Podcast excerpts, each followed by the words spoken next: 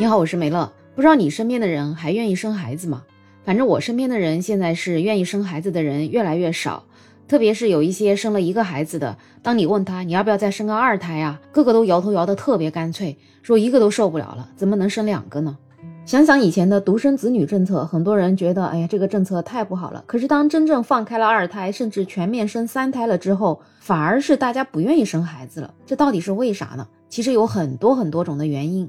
最新呢，有一个研究发现，上网越久的人，他越不想生孩子。所以没想到生育率这么低，原来还是网络惹的祸。现在我们国家网络到底有多普及呢？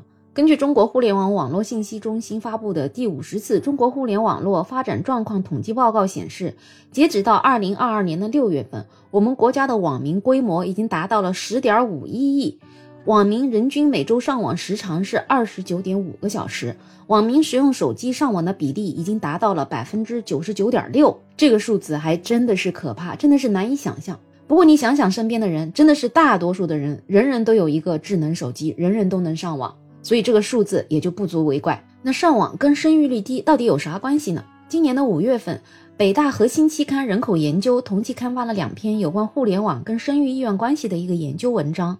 这个题目分别是：互联网使用影响居民生育意愿吗？上网为什么会影响个人的生育意愿呢？这两份研究都通过实证分析发现，上网时间每增加百分之一，个体的生育意愿就降低了百分之一点六九。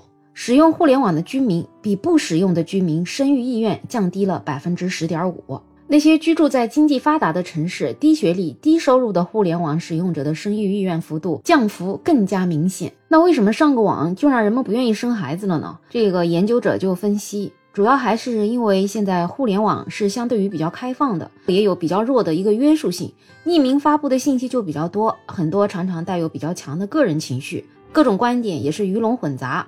不乏前卫和时尚，那互联网上的观点和信息呢，常常又传播的特别快，流行的特别广，对上网者就产生了那种不自觉的影响。这里我感觉可能特别是那种短视频吧，那这些特点就让互联网传播能放大负面信息的影响力。就比如在生育孩子的这个问题上，就越来越多的强化生育的成本和负担的意识，进而就对个人生育意愿产生了消极的影响。所以，这个作者他就觉得要加强对互联网信息的合理监管，包括对网络上充斥的生育焦虑信息对个人生育意愿的影响，多提供科学权威的生育知识和相关信息，要引导公民树立积极正确的生育观，要大力弘扬中华民族传统美德，构建新型婚育文化，尊重生育的社会价值，完善和落实各项生育支持政策，营造生育友好的社会环境，从根本上提高人们的生育意愿。专家是分析的头头是道，那我们来看看这些经常上网的网民又是怎么说的呢？有一个网友他就说，这个其实说的没错啊，有些人不爱上网，可能真的不知道生孩子是个什么情况。我爱上网，看了很多情感博主的帖子和宝妈的视频，现在就是很不愿意生孩子。不管你背后的实际逻辑因果关系是什么，我觉得这个数据可能还真是没错的。还有人说，还用得着上网告诉我生孩子养孩子多么不好吗？楼上楼下左邻右舍，小区街里面一晃就知道了。看看身边有多少人不愿意结婚，看看多少人结完婚开始争吵不休。我只是想在网上找点清静而已。还有一个网友说，他和他的姐姐聊天，他姐姐今年年初生的孩子，一直在家带孩子，现在准备出来找工作，却发现工作特别特别的难找。因为她要找假期多的，上班之后呢，可以下班回家做饭带孩子的。虽然她有婆婆在帮忙带，婆婆也是个特别好的人，但她说也没有办法，因为带孩子压根就没办法再做家务，更别提做饭了。所以她就得下班早买菜了回去做饭。所以带孩子真的不是一件那么轻松，嘴巴一张就带完了的事儿。所以有网友就说啊：“一天天的研究啥呢？能不能对科技有点贡献？把科技、把生活质量、把工资收入、把福利提上来。”把社会大部分公司对女性的歧视降低了，你看生育率还会不会这么低？上网能看到更多更广的事情，能看到很多认知以外的事情。人家不想生，说明会自己思考、自己决定，这是好事情。反正我自己都快养不起自己了，我还生了干嘛呢？生出来给不了他好的，让他继续过像我一样苦的日子吗？这个网友确实真的说出了很多不愿意生孩子的人的心声。其实我身边很多不愿意再生二胎的人，都是家庭里的妈妈不愿意再生二胎，因为带孩子太难了。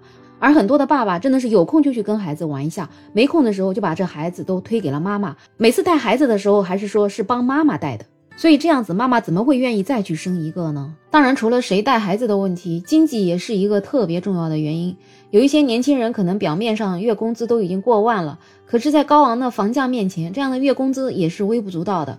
很多人觉得自己已经背负着沉重的经济负担了，怎么敢生孩子呢？孩子生了之后，不可能让他过着居无定所的生活吧？父母亲都希望孩子在一个各方面配套都齐全的环境下面无忧无虑的成长。而且我们现在很多的年轻人还要肩负着养四个老人的责任，自己又要忙着工作，根本就没有时间去顾及家里的老人。如果再选择生孩子，那这个时间就更麻烦了。让老人来带孩子吧，很多老人年纪也大了，而且隔代之间带孩子本身观念上也有冲突。其实这些都是方方面面的因素，导致了年轻人不愿意生孩子。更不要说孩子慢慢长大之后养孩子的这些成本，什么奶粉费呀、玩具费呀、早教费呀、培训费呀，甚至是学区房啊，反正父母就是要把家里的大多数的积蓄都用在孩子身上。而如果没有孩子，这些钱就可以用来提升自己的生活品质，实现自己的理想，让自己的这一生过得自由自在。甚至有一些家里条件还不错的人，他们也不愿意生孩子，就是因为自己生活太自在了。我有一个朋友，他们家里拆迁真的是有很多很多的房子，但是他跟他的爱人就不愿意生孩子。他们两个人工作也不错，工资收入也可以。但是他们就觉得这样子自由自在的生活是他们特别梦寐以求的。如果有了孩子，可能真的会打破他们现在生活的这种状况。他现在除了上班，那其他的时候就可以踢踢球啊，出去喝喝茶呀，喝喝咖啡啊，反正做一切自己想做的事情。家里的老人日子也是过得逍遥自在的，也不用帮儿子带孙子，也没有什么牵挂，又不缺钱，所以这一家子真的是其乐融融，一点点的矛盾都没有。所以我就觉得吧，这年轻人不愿意生孩子，其实他们也没有什么错。他们只是不想让自己的生活过得太糟。我们生而为人，一辈子也就短短的几十年，每个人都有追求高质量生活的权利。不管是对待生育、对待婚姻，都是这样子。生孩子它本身也不是一项任务，也不是繁衍后代的一个使命，家里也没有什么皇位要继承。所以，只要夫妻两个人达成了共识，这一辈子就是不想要孩子。那我觉得就必须尊重人家的选择。为什么我要说尊重？因为有一些人对于不生孩子的人，就批评他们是自私自利的人，说现在生育率这么低了，如果你都不要孩子，那人类岂不是灭绝了？确实，人类是需要繁衍，但是实际上生不生孩子就是人家自己的选择。有网友就出来面对这样的质疑了，他说：“原来一个人还能影响到全人类的大局，既然这么重要，那还不把我给供起来吗？”其实说到底，那些生了孩子的人，难道都是奔着为了人类的生命延续的伟大目标去做的吗？我想也未必吧。很多时候也是基于自己家庭的考虑才去生孩子的吧。从这个角度上来讲，其实生孩子跟不生孩子都属于自私吧。生孩子的人只是想为了从孩子身上获得一种自我认同的价值感，那不生孩子也是一种自我认同价值感。每个人都一样，为了自己的欲望活着，所以我们都不应该去贬低他人，尊重他人的选择，每个人过好自己的生活。至于人类繁衍的重任，我觉得就把它交给国家，交给那些研究机构嘛。这不是有这么多专家学者都在这儿研究如何提高生育率嘛？真正等到哪一天，我们的社会福利能够真正满足每一个有孩子家庭的开销，整个社会的分工也能有一个突破性的发展，社会对于女性的就业减少歧视。那到那种时候，一上网全是好消息，大家对于生孩子都是正面的、正能量的信息。哎，那说不定随着上网的人越多，那生育率就越高，那人口繁衍延续就不是梦了。好了，这一期的节目就聊这么多。不知道你是一个什么样的人呢？你结婚了吗？你生孩子了吗？生了一胎之后还想生二胎，还想生三胎吗？在你生养孩子的过程中有哪些困难，有哪些快乐的事儿呢？都可以在评论区告诉我，欢迎你的留言。同时呢，也欢迎订阅、收藏、点赞我的专辑。没有想法，如果想加入听友群，可以在那个绿色发朋友圈的软件上加我。没有想法的拼音加上二零二零，我是梅乐，我们下期再见。